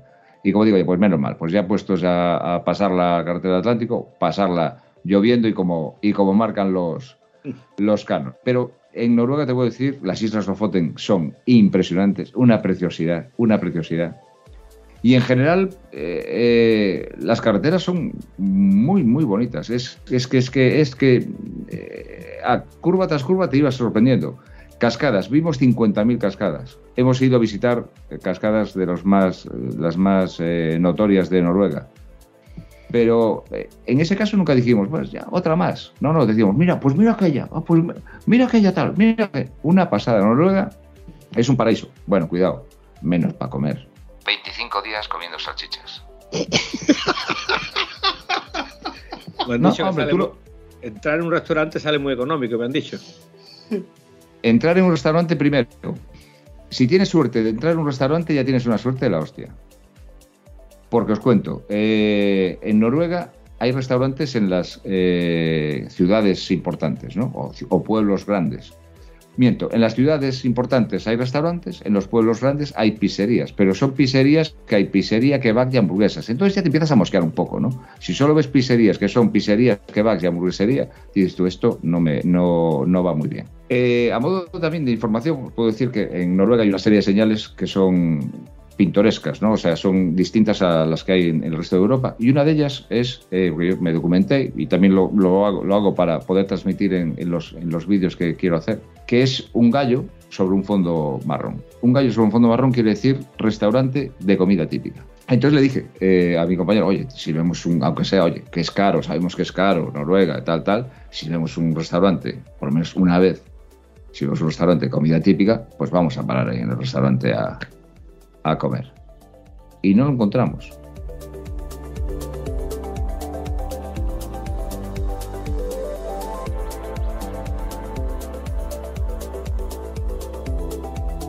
Y los que encontramos en uno que entramos, uno nos coincidió mal la hora, y uno que entramos, cuando entramos ahí empezamos a traducir aquello con el programilla este que traduces con el teléfono, y eran todo hamburguesas. Y dices tú, ¿pero esto qué es? ¿Esto qué es? Entonces, los noruegos hacen vida en las gasolineras. A, nivel de carretera, hay las gasolineras, hay dos marcas eh, de las más importantes que se llama Circle K y XY. Y, y en todas las gasolineras hay está un puestito de la gasolinera y el resto son todo de salchichas, hot dogs, varios, varios tipos de salchichas, hamburguesas y en algunas hasta pizzas. Pero bueno, las pizzas son prefabricadas y los, y los hot dogs también. Y yo ya lo había oído, pero no estaba muy seguro hasta que a los siete días o así, eh, en las gasolineras, eh, allí hacen vida de, también con cafés y tal. Y entonces tú compras el vaso de la gasolinera, es un vaso metálico tipo termo y tal, y valía 30, yo con nosotros compramos el pequeño porque se podía repetir. Compramos el pequeño y ya tienes café gratis para toda la vida. Llegas, enseñas el vaso, te vas a la máquina del café, sacas capuchino, lo que quieras, pum, pum, lo rellenas dos veces. Y entonces ya eh, vivíamos de eso, de desayunar en las gasolineras, porque no hay sitios para desayunar, o sea, no hay restaurantes ni cafeterías. Bueno, cafeterías ya nada, o sea, cafeterías nada. Desayunamos en las gasolineras que tenían todas bollerías, la verdad que muy buena. Bueno, muy buena, no, perdón, muy rica. Pero buena, seguramente no era. Porque era la, era la misma bollería en Cabo Norte que en el sur de Noruega. Entonces dices muy buena no debe ser. Eh, pero bueno, estaba muy rica. Y, y comíamos a base de, de, de perritos calientes. Algún día fuimos a una pizzería, pero es, es el defecto que tiene Noruega, la gastronomía. O sea, yo creo que tú te puedes llevar un- una bolsa de la moto llena de comidas de aquí, tipo chorizos, jamones, etcétera. Lo malo es aguantar un mes la misma ensalada, no te va a durar tanto. O sea,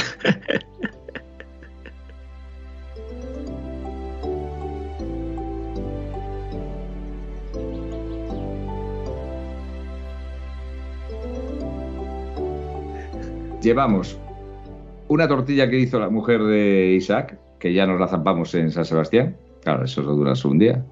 Y después ah, dijo, de broma, os voy a meter aquí embutido y tal. Bendito embutido que nos aguantó un montón de tiempo envasado al vacío. Y compramos pan, malo también, muy malo. Eh, La alimentación, eh, eh, el tema gastronómico en Normandía sí que, perdón, Normandía, en Noruega sí que puedo decir que, que mal, ¿eh? La verdad que incluso los supermercados, o sea, era siempre lo mismo. Mal, mal, mal, mal, ese aspecto mal. Y después, claro, otra cosa fatal que eh, la caña a 11 euros. Buah. 11 euros una caña de cerveza. ¿Ves, Vampi? Yo no bebo cerveza, es que se me importa muy poco. ¿Qué quiere que te diga? Sí, pero me eres de, importa cero. pero tú eres de beber botellitas de agua. Y la gasolinera, las botellitas de agua tampoco son baratas. Bueno, pero la podía Tres pavos. rellenar de agua. El agua era potable, o tampoco era potable con tanta agua. Hombre, no, probé yo ya hace. Eh, nos estamos eh, eh, desnaturalizando y ya hace muchos años que no bebo agua del grifo. Somos así. A ver, Antonio, ¿tú, tú ves un grifo en una gasolinera y a ti se te ocurre abrir el grifo a ver si sale agua, saldrán cubitos de hielo, ¿no? Eh, no sé, no sé qué decirte. Preguntaría si aquí existe agua potable en un paraíso terrenal con tantos manantiales por todos sitios, ¿no? Javier, yo siempre he sido un, firme defensor de, los blisters de jamón, aunque sean de- del súper más barato que, existan, porque te salvan la vida. No, no hay nadie que eh, en un fin de semana o en una salida o diga, eh, voy- mm, me entra hambre, vas a la gasolinera, compras un blister de jamón, de chorizo, de cualquier cosa y te salvan la vida. ¿Por qué? Porque evidentemente tenemos la facilidad de que en un sitio donde se consume es fácil que haya este, ese tipo de, mercado, ¿no? Doy por hecho de que eh, en, para los países nórdicos, como estamos hablando de Noruega, Finlandia, no hay terrazas. Como no hay terrazas, la gente no sale a comer fuera de casa. Entonces, su, su está dentro de casa y la gente no va a ir a la gasolinera a comprar. Si va al súper, pues lo que hace es cargar las neveras y cargar su despensa para prepararse para, para todo, ¿no? Para un frío, para una tormenta, donde ya no pueda coger el coche en semanas. Esto viene a colación de que cuando cada vez que yo digo, eh, yo salgo, yo soy muy, mm, muy forofo, a ver, yo soy, invito a mucha gente de que, de que salga a hacer acampada, que salga, evidentemente la ley no nos prohíbe hacer la acampada, entonces eh, lo, que estoy diciendo es ilegal, ¿eh? pero yo lo hago, yo sal- sal- pongo mi tienda, me voy a un sitio espe- específico y hago una noche o hago dos noches. Aquí la diferencia es que hay más mosquitos que en Noruega con diferencia. Por el frío, evidentemente. Pero claro, eh, llevar comida enlatada, llevar blisters de, com- de comida, como hemos dicho antes, jamón, pavo, queso, de esas cosas que se, que se ponen malas al momento porque con la calor mm, hay que consumirlas prácticamente en el mismo día. Te pueden salvar eh, un día o dos de viaje, pero no puedes llevar 70 blisters para 20 días y para dos personas que sois vosotros, ni tampoco llevar agua para tantos días. Forzosamente tenéis que pasar por sitios de avituallamiento como son las gasolineras y, y abasteceros como, como podáis, porque ese es el inconveniente de los que vamos en moto. Tenemos el sitio justo para poder llevar nuestras cosas indispensables y luego cuando tú valoras calzoncillos o, el blister de jamón, el blister de jamón, yo creo que el calzoncillo le puedo dar la vuelta, el blister de jamón no. Es, más, puedo incluso traficar con el, con el jamón en un momento dado, ¿no?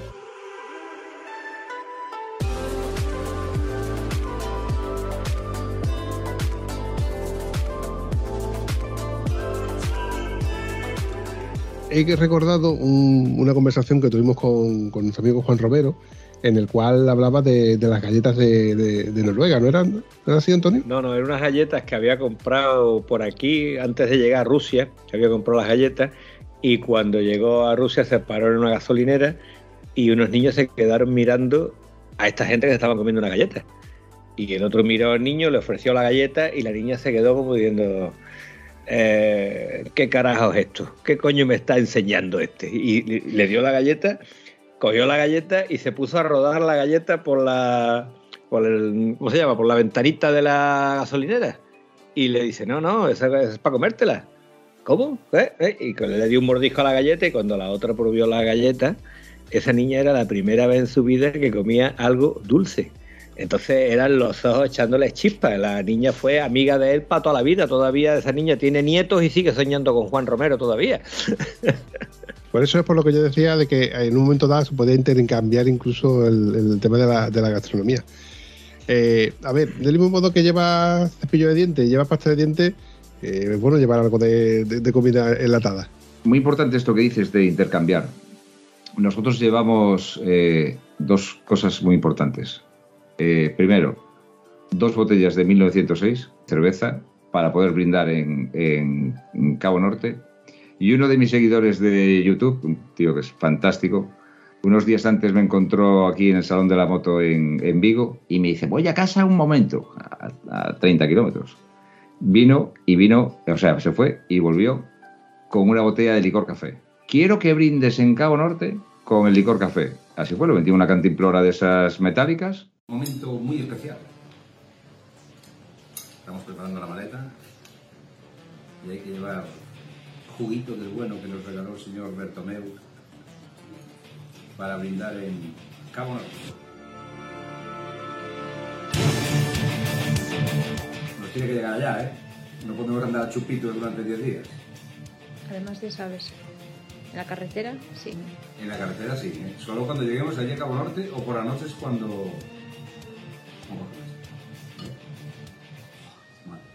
por las noches para calentar o corto y al llegar a Cabo Norte hay que mandarle un chopito. Mira tú lo que nos llevamos.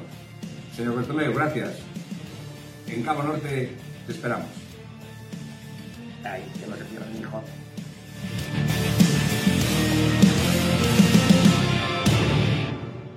Y bueno, si veis en Facebook que tengo, se llama Quiero viajar en moto, Ahí ya está un vídeo pequeñito de cuando brindamos con nuestras 1906 y, licor café. Y lo que dices de intercambiar, pues en varios campings coincidimos con gente con moto, gente que, bueno, lo típico te ve llegar, ¿de dónde sois? De España, estáis locos, no sé qué, tal, tal. Porque eso es cierto, ¿eh? Noruega es el paraíso, a, colación de lo que decías tú, es el paraíso del campismo, el paraíso de las autocaravanas, el paraíso para ir de tienda de campaña es una maravilla, es una maravilla. Y hoy de, hoy de camper. Y muchos amigos hemos hecho con el licor café. Cuando empiezas a hablar y tal, llega la noche y dices, espera un momento, me vas a dejar de hablar, que yo he aprendido un montón de inglés, he aprendido a hablar. Eh, lo entiendo todo, pero el inglés, pues yo supongo que hablaría como los indios aquí, pero nos entendimos perfectamente. Y sacas el licor café y, y ya son exaltación de la amistad con alemanes, con belgas y con todo y amigos para toda la vida. Con licor, café, lenguaje universal.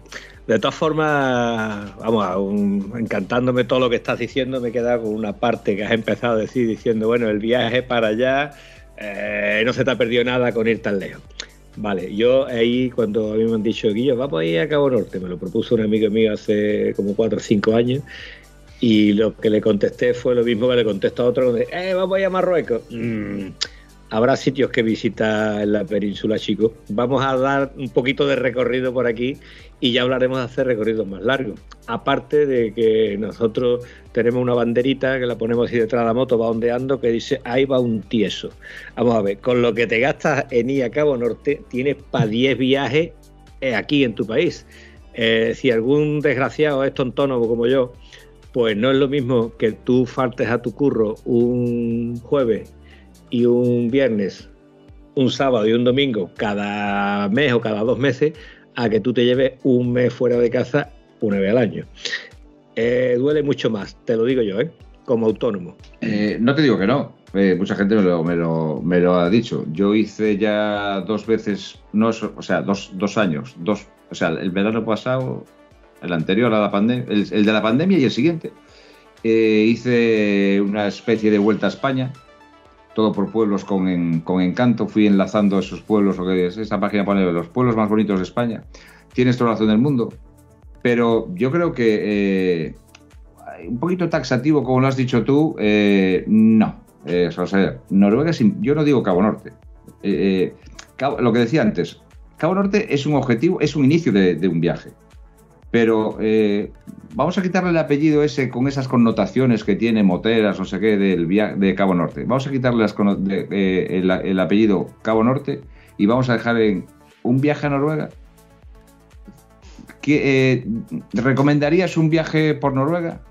Hoy por hoy, de los viajes que has hecho, dirías, ¿cuál, cuál recomendarías? Yo hoy por hoy, de los que he hecho, recomiendo Noruega. Que hay muchas formas de hacerlo. En, en el Preikestolen coincidimos con unos madrileños que cuando nos ven, ah, ¿qué tal? No sé qué, ¿y dónde vienes? De Pontevedra. "Ah, ¿Y, y dónde cogisteis las motos? En mi casa. ¿Cómo que en tu casa? ¿Pero cuánto hay desde aquí, desde a Cabo Norte? Dice 6.200 kilómetros. Y decíamos los chicos, eh, eh, decían, "Oh, pues yo vine, vinimos en, las mandamos hasta Hamburgo y solo lo que es entre Hamburgo y Gistal, que es el que son 400 kilómetros, creo, no sé, a lo mejor 500. Ya tenía ya el culo reventado. Bueno, pues macho, por lo que te queda para recorrer Noruega, ¿sabes? Eh, Moterillo endeble, ¿de qué me estás hablando? Pero oh, mira, y, y con respecto a lo de los 500 kilómetros, otra cosa que quería apuntar.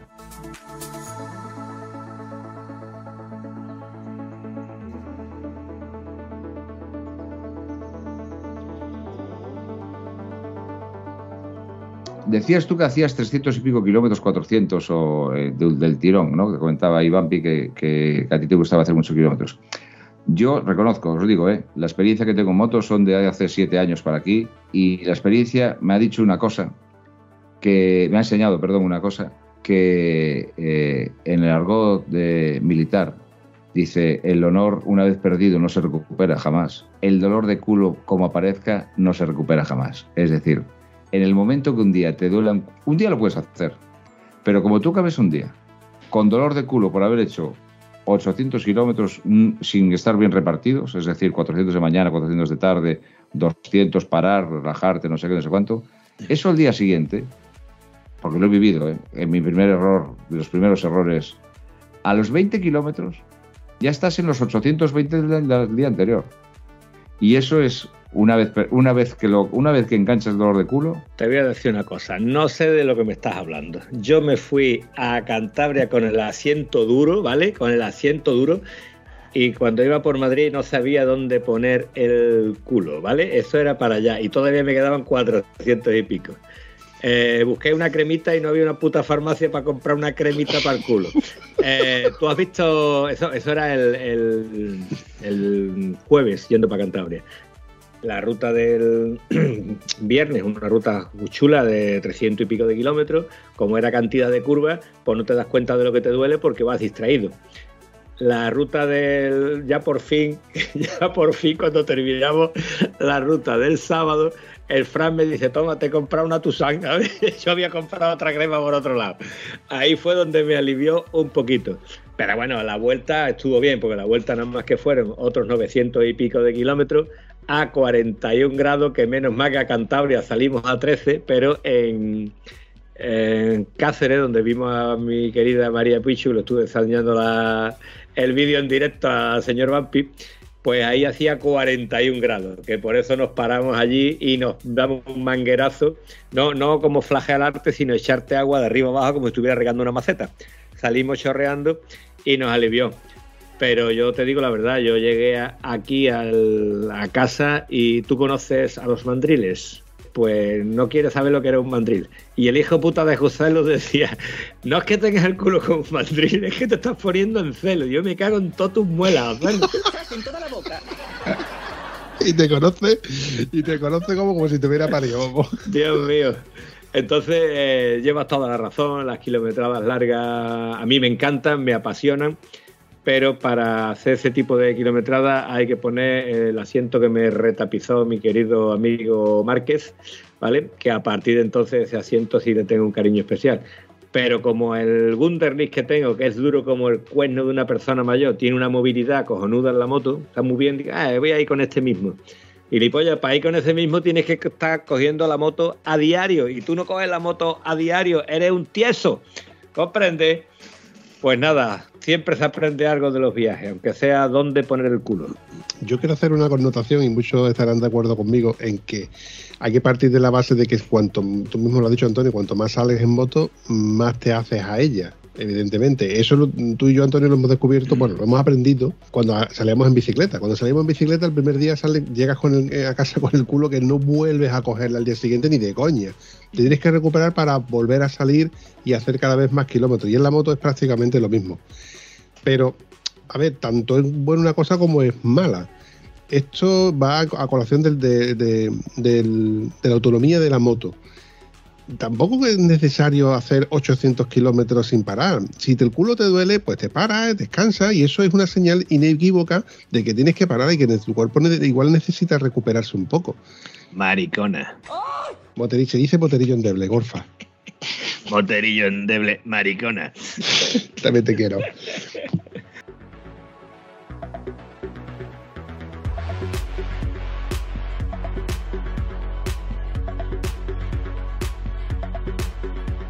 Luego hay una cosa que, quiero anotar, porque nosotros cada vez que ponemos el listón un poquito más alto, pensamos que no es suficiente. Ojalá tuviéramos más días, ojalá tuviéramos un poder adquisitivo mayor, ojalá tuviéramos una moto con más autonomía, ojalá tuviéramos mm, una moto más, más grande.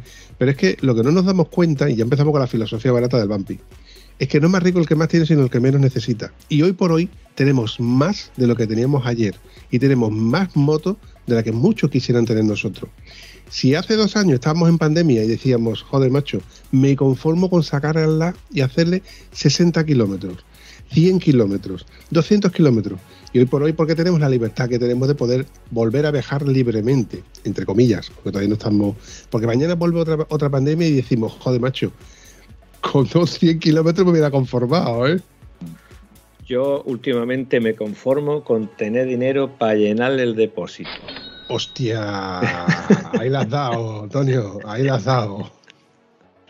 Tener dinero para llenar el depósito, ahí te lo dejo. Eh, la verdad que con respecto a llenar el depósito, eh, a veces eh, nos daba pavor llenar de- los depósitos. Mira, yo aquí en Pontevedra, antes de salir, la estaba llenando 21 euros el llenar el depósito, que eran 13 litros por ahí, 12, 13 litros, y llegamos a echar y a pagar 35 pavos por mi depósito. A 2,7 y 2,8 la pagamos.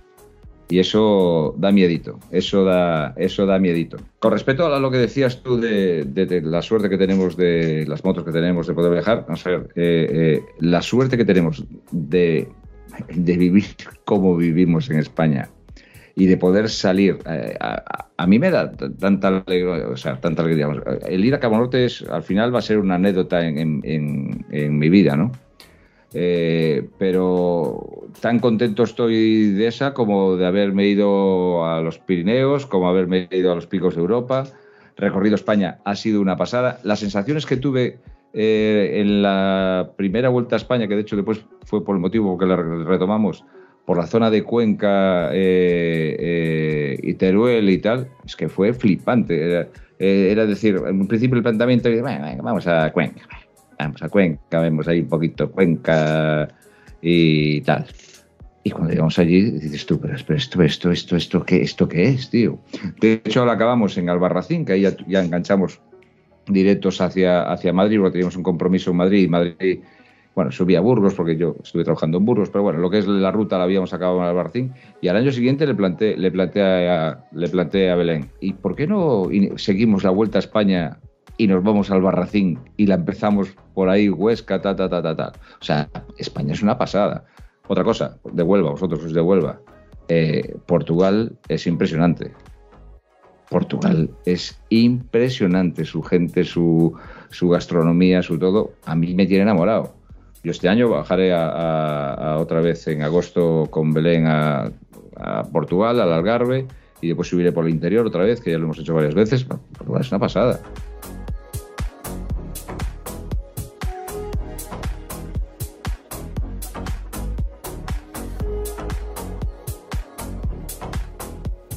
Está súper bien. Es un viaje, vamos, la zona de Portugal está muy bien, muy bien. Y tiene un atenuante que lo hace todavía más atractivo, que es que el nivel, cualquier cosa que te comas allí es raro encontrar un sitio donde te peguen una puñalada trapera. Aquí, eh, a poco que te descuides, a poco que mires lo que te vas a comer. Nosotros comimos en, en la ruta esta de Cantabria, en un sitio francamente maravilloso, y pedimos un pescado que yo no tenía el gusto de conocer. No me acuerdo cómo se llamaba ahora el pescado este, oye. Pero el pescado era muy rico, ¿vale? Pero claro, es que eh, el pescado era el medio pescado a la plancha, escucha, y la mitad de abajo, ¿dónde está? ¿Vale? ¿Dónde está la mitad de abajo? Por la mitad de arriba eran 24 pavos.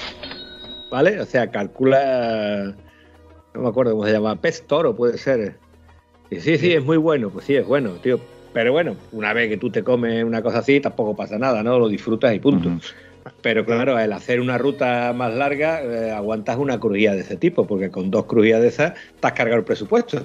Antonio, el precio se mira en tieso. Y en tieso, ese pescado te costó un depósito. ya no, ya vale más un depósito. Casi un depósito. Nosotros, nosotros año pasado en la ruta 181 llevamos un presupuesto también bast- mu- mucho menor, no hay duda. Y a mí me gusta, ya os digo, me gusta controlar todo, incluso lo que gastamos, pero no es porque sea un amarrado, no, pero todo lo contrario, es para decir, oye, eh, eh, vamos sobrados, o sea, a día de hoy teníamos que haber gastado tanto y hemos gastado menos. Vamos a pegarnos un homenaje que gastar la pasta que tenemos presupuestada, hay que gastarla. Pero sí que es cierto que el eh, este año no nos metieron muchas hostias en Noruega porque las salchichas eran lo que valían y estaba todo marcado. Nos metieron hostias con la cerveza, entre 8 y 11 pavos. Pero, pero por España sí que a veces que nos metían unas hostias de eso de... ¿Hay menú? Sí, sí, el menú 12 pavos, vale, pero después te cobraban hasta, hasta la servilleta que utilizabas y, y dos te ponían 50 pavos. Dices, pero bueno, así no llegamos, ¿eh? Así no llegamos. Oye, Javier, ¿has dicho que pasarás por el Algarve de agosto? Sí, señor. Tú estás Eh, loco. ¿Por qué? Por favor. No, pero ahí ya no es un viaje, ya no es un viaje motero. Ahí ya vamos un poquito ya más, de- vamos en moto, pero bueno, ya es un tema de relax. El año pasado estuvimos también en el Algarve, estuvimos en la zona de Ollao, pero vamos a una quinta, en plan, llegamos, sacamos la moto, relax, damos un paseíto, vamos a visitar cuatro cositas. No es, no es un- una ruta eh, en moto, es un viaje que usamos la moto para, para ir. Sí que ya más por el interior la vuelta, sí que más por el interior la vuelta. Ahí ya sí que aprovechamos también algún pueblito, para- pararemos en Évora, pararemos en varios sitios por ahí. Pero no es un viaje, a ver si me entiendes, no es una... No lo considero un, un viaje en moto, aunque vaya en moto. La filosofía es distinta. A ver, yo hablo con conocimiento de causa porque en esa época el sur es un infierno y precisamente Ollao, Cuarteira, la parte sur, que es lo donde tú me has comentado, eh, eso sigue siendo calor. A partir de julio y agosto, que son las épocas donde más calor hace en el sur, es una locura circular, a no ser que circules en las primeras horas y en las últimas horas, pero las horas medias a partir de las 12 hasta las 5, 6, 7 incluso de la tarde, es una locura andar en moto, a no ser que evidentemente vayas a un sitio específico y ya, y ya, tú pares la moto y ya.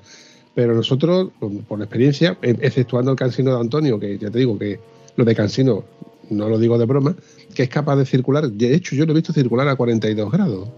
¿Pero no, 48, Antonio? 48, 48.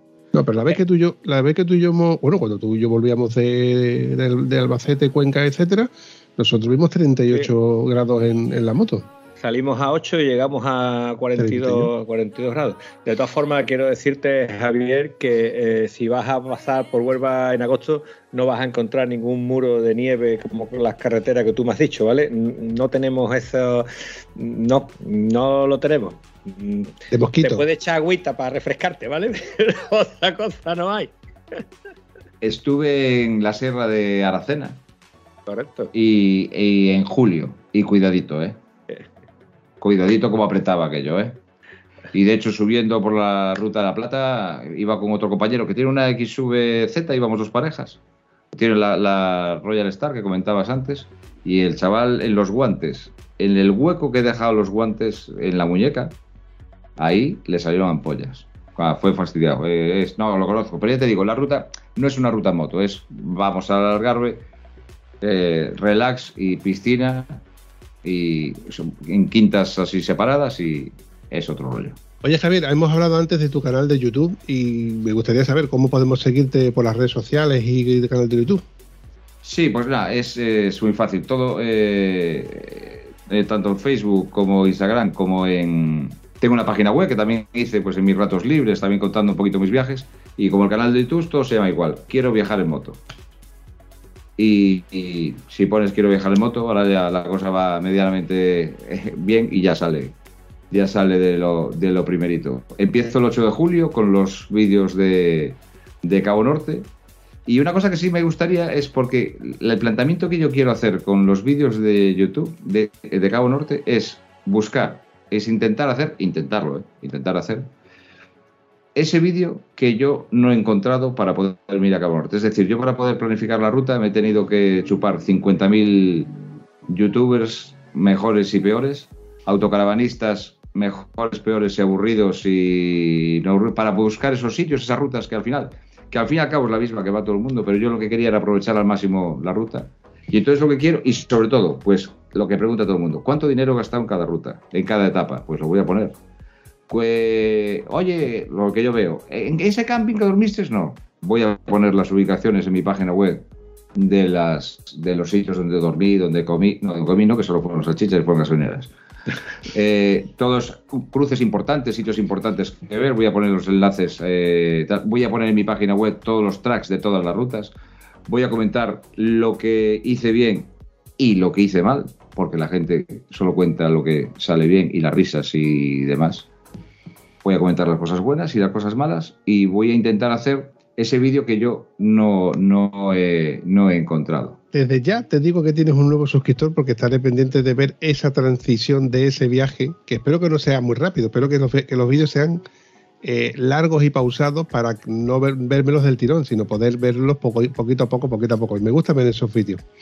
Javier, hemos llegado, bueno, hemos llegado, no, hemos sobrepasado la hora de edición y como buen editor que yo soy y como buen editor que tú eres, sabes que a la hora de editar nos cuesta, nos gusta, pero evidentemente esto no hay, que, no, no hay que convertirlo en un sufrimiento, hay que convertirlo en algo que se divierta. Así que yo voy a ir recortando este episodio, pero con una pregunta muy recurrente. ¿Qué tal te la has pasado? Impresionante. Ha sido impresionante. Ha sido impresionante, verdad. Ha sido un viaje para, para recordar y ha sido... Eh, Volvemos mañana. Déjame... Si fuera eh, por el dinero, si no, volvía mañana. Me volví a zampar los, la kilometrada, de verdad, de verdad. ¿Y harías ese viaje con otra persona? O sea, organizar ese viaje, ¿te gustaría organizar este tipo de viajes? Me gustaría organizar este tipo de viajes. De hecho, mira, es que parece que me lees el pensamiento. Lo, viniendo para aquí, se lo dije yo a Isaac. Oye, Isaac, ¿qué te parece si organizamos esto y vamos como tal? Poniendo las cosas claras, como te digo yo, poniendo las cosas claras. Isaac me dijo que ni loco, que él no volvía más, que estaba muy guay, que eh, fantástico el viaje, que muy bien, que muy bien, que muy bien, pero que tanto como para volver, que no. Pero yo sí, sí, sí, sí que lo haría, sí que lo haría. Es muy complicado, pero bueno, eh, me lo plantearía, si soy sincero, soy sincero, pero un tema de, de trabajo. Es decir, lo vamos a hacer así, lo vamos a ir por aquí, vamos a ir por allá, aquí se para, aquí se va, aquí no se va, y se hace así. Y como habrán pagado, pues van a hacerlo. Bueno, chavales, mmm, lo dicho, no sé cómo despedirme porque la verdad es que eh, me he quedado con algunas otras cosillas por ahí un poco en el tintero, pero Javier, yo te invito a que si más adelante haces otro viaje y me cuentas tus historias, pues aquí tienes un micrófono. Bueno, tienes dos. Tienes el tuyo, que es un buen micrófono, que suena de puta madre, que para mí es un halago, evidentemente, acostumbrado a lo que estoy acostumbrado. Y lo dicho. Bueno, yo he estado aquí sufriendo todo el episodio porque la envidia me corroe las entrañas, ¿vale? Este tío habla estupendamente, se expresa que casi, casi estás viendo las cosas que te está contando. Y bueno, ¿qué quiere que te diga? No me lo he pasado más bien por la envidia cochina que me mata, pero por lo demás ha sido una gozada, querido Javier.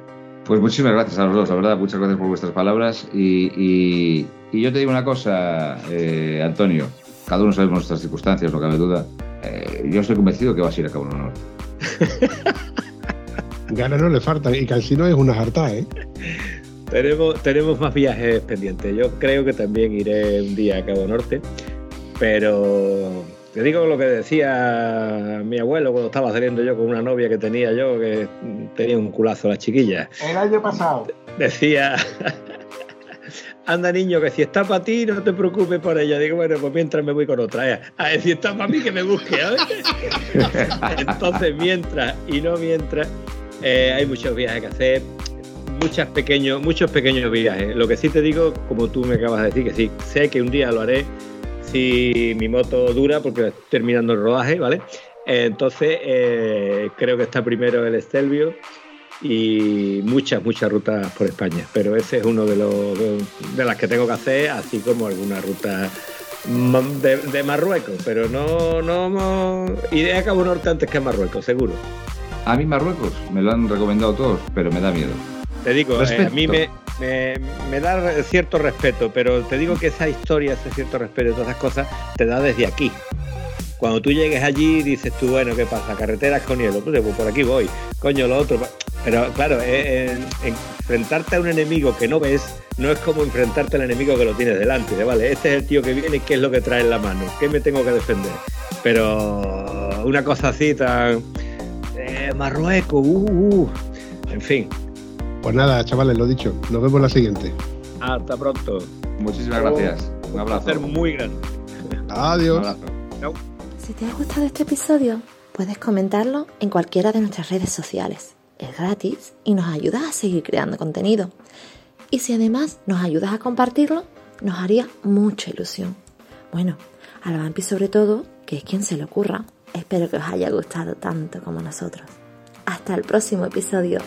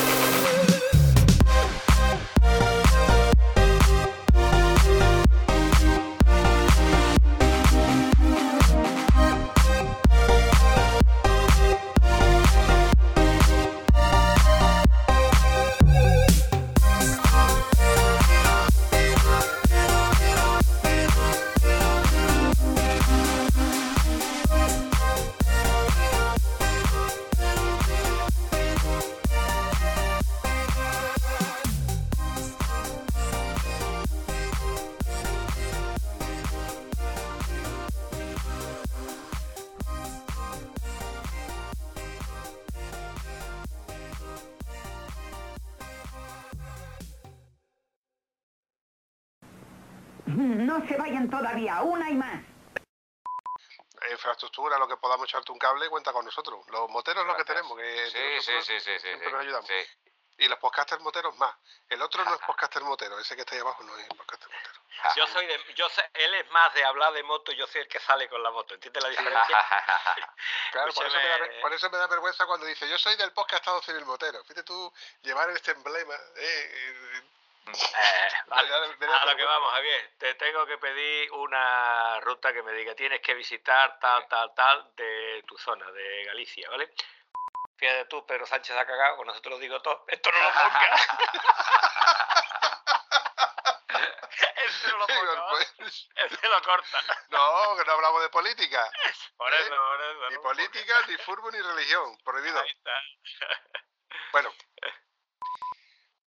Aquí hago una pausa para comentaros de que hemos pasado la hora. No quiero tampoco. eh, no por mí, lo digo prácticamente por vosotros, porque yo os prometí que sobre las 10 y cuarto y nos hemos ido a las 10 y 36. Sí. Así Qué que voy raro. recordando. Qué raro, un clásico. La verdad que es un clásico en nosotros. Empezamos a hablar de cosas que nos gustan. Y Bueno, pero como digo- julio- Como digo yo en mis vídeos, o sea, cuando hago vídeos, teniendo material sale todo mucho mejor. Claro. El problema es cuando no tienes material.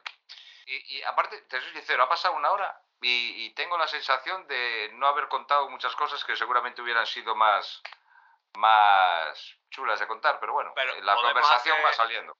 Correcto, pero podemos hacer una cosa que no hacemos en la vida, que es apuntar las cosas que queremos decir. Como no las apuntamos nunca, decimos cosas que no teníamos previsto. Tengo, pero y tengo, tengo hecho yo guiones de vídeos de sí, sí, sí, sí, sí, y al final no hacen nada. Hay una norma no escrita que yo, o sea, yo en mi sistema operativo, una de las cosas que me funcionan y van a seguir funcionando es que yo no tengo un guion establecido. Es lo mejor, Yo es lo mejor. de hecho, no me documento, como te dije al principio, no, documen- no me documento de nadie con, con quien hablo. ¿Por qué? Porque es espontáneo todo lo que, lo que hablamos, lo que... Yo no sé con quién voy a hablar. Llega la jefa. Un segundo solo, ¿eh? Tranquilo, tranquilo, segundo. tranquilo. Que salude, hombre, que salude esa chica. Venga, que te vea la cara. Venga aquí. Se acaba de llegar a trabajar y no sabe que por ir la puerta. No es que tenga una casa de 200 metros, ¿eh? Lo que pasa es que está dejando las cosas. Solo que te quiere, solo te quiere conocer, solo que te quiere ver, porque dicen que tengo una suerte de la leche. Cierto, cierto. Cierto. A ver que se vea. Hola. Hola, encantado. Pues, pues sí, eh, parece ser que, que tú tienes más criterio que ella. ¿Qué quiere que te diga? No te pega una mujer tan guapa, con lo feo que eres. Hombre, yo personalmente te iba a dar el pésame, por pedir va a dar el pésame a ella y la enhorabuena a ti, porque te has llevado un bombón. Eres un tío de criterio, gracias. lo que ella no tiene, ¿vale? ¿Qué le vamos a hacer? De otras cualidades. Venga, Tienes, tienes cielo ganado, Javier. Venga. Encantada, chao. Un placer. Adiós. Oye, Ah, y, ah. y perdón. Me da culpa por no levantar la mano. Yo tenía que haber levantado la mano. No te preocupes, porque yo, luego yo en la edición lo arreglo todo. Ya. Eh, yo me encargo. Por, eso, por cierto, ¿tú estás grabando? Sí, está grabando. Que ya me ha pasado. que ya no ha pasado, ¿eh? Que eso es otra. Quillo, que esto ha dejado de grabar, su puta madre, ha empezado otra vez. Hostia, y, y por dos veces. Y por dar veinte. Y con la grabadora. Su puta madre.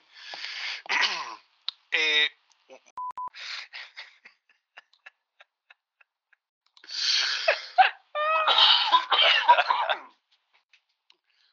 un inciso de, dos- de dos segundos. ¿Te has dado cuenta, Javier, que, que, eh, eh, yo, di- él dice que yo hago lo que me da la gana y él lleva un rato hablando de su libro, ¿eh? Sí, sí, no sí, la sí, presentación, sí. pero bueno. Sí, sí, a ver sí. en qué momento me va a decir que me aparece Javier. Eh, vale. Bueno, ¿A quién no oye? ¿A mí? No, no, no. es él. Antonio, Es él. Antonio. Antonio, ¿tú me escuchas? Mira, lo, voy a arreglar, voy a hacerlo... mm, ¿Cómo era esto? Vale. Mira, voy a hacer, voy a hacer lo que me... Como, como yo soy el, el señor... eh, Javier, fíjate. Dime, dime. Voy a hacer como, como yo soy el señor omnipotente, todopoderoso, y hago lo que me sale de los mismísimos cojones, lo voy a colgar, lo voy a, lo voy a largar de aquí. A tomar por culo. Ahora, fuera. Y ahora la voy a llamar para que venga pobrecita, ¿no? Para que luego no diga que no lo llamo. ¡Antonio! Qué cabrón, si No está me- hablando bajo. ¡Hijo de puta! Si está hablando bajo, se le oyó. ¡Me la ha jugado! ¡Qué cabrón! no, no, Eh, la primera no te escuchaba nada. Ahora escucho a los dos. Ahora escucho la risa de el Eh, señor Quiroga que ha visto eh, cómo te la he metido. En la, Hombre. en la segunda sí, porque se te oía, se te oía Se escuchaba. No se me escucha, no se me no escucha. se te escucha, sí, sí, sí, sí, sí. ¡Qué hijo de puta! Esto se lo hice yo una vez y todavía se está acordando. Yo creía que no se iba a acordar nada. Desactivar Todavía me escuece, todavía me escuece cómo me la metiste. ¿Te has dado cuenta, Antonio, que he des- podido desactivar los subtítulos? No, Mira, fíjate, ya no se no los cuenta. Sí, Hombre, pero por estamos, porque estamos tres, cuando estemos dos ya estamos otra vez Voy a, subtitulados. tener, voy a tener que hacer un macetural cada vez que hable contigo. que te aproveche, Gorfo. Nada, no me ha dado tiempo ni de tomarme nada. No, no pasa nada, joder. No, ya, ya que nos estás escuchando, yo tú sigue con tu problemilla, yo te lo voy a contar, ahora que ha dicho el, el vampiro del menayo atrás. ¿te gusta el menayo atrás? Mm, me encanta, dice, pues corre para casa que están empezando sin ti.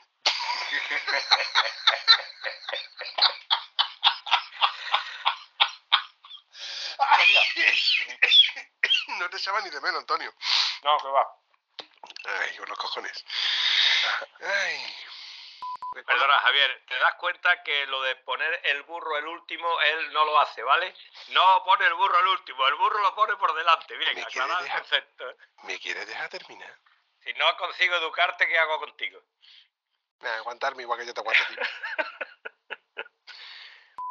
¿No me está escuchando? Está perdido, está Sí, sí, perdido. te estoy escuchando, te estoy escuchando, no te preocupes. Es Lo que pasa es todavía... que toda esta parte, toda esta parte me la sé, ¿sabes? Es todo, me la, tiene que contar siempre. Lo bueno de esto es que todo lo que explica me lo paso por el forro del arco del triunfo porque me dan tres cojones. Y a ti dentro de un rato también te está dando. Así que relájate y disfruta. Doy fe, doy fe. Llevo, llevo como casi 200 episodios aguantándolo así. Os recomiendo que pongáis los teléfonos en modo silencio Modo avión, o en vibrador. En sitio vibrador y te lo introduces por en el el bolsillo, en el canal. bolsillo, en el bolsillo. Ah, bueno, vale. Te recomiendo, Antonio, que no dejo el golpecitos a la mesa, que te encanta. A mí me da igual, yo no tengo que editar. Claro.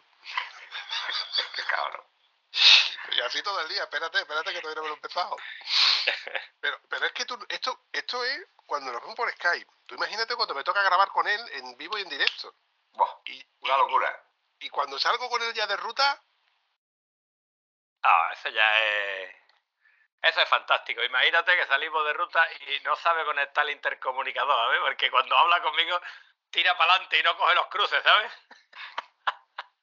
Eso es, eso eso es todo, amigos.